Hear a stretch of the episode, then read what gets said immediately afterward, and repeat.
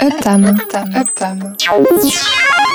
Uptam. Vous propose Sonokino. L'émission qui mixe la bande sonore des images en mouvement.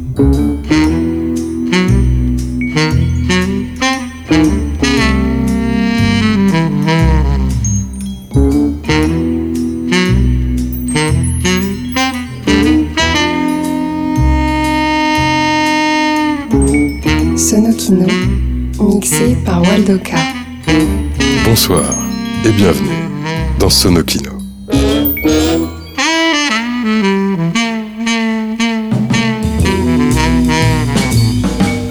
La Panthère Rose est une comédie policière américaine réalisée par Blake Edwards en 1963 qui a donné naissance à une série de 8 films jusqu'en 1993 et au personnage d'animation Pinky à partir de 1969. Dans le premier film, la Panthère Rose est le nom d'un diamant dont l'inspecteur Clouseau, interprété par le génial Peter Sellers, doit assurer la protection. Le thème musical de La Panthère Rose est l'un des plus connus, composé par Henri Mancini, compositeur, arrangeur et chef d'orchestre spécialisé dans les musiques pour l'image, qu'elles soient pour le petit ou le grand écran.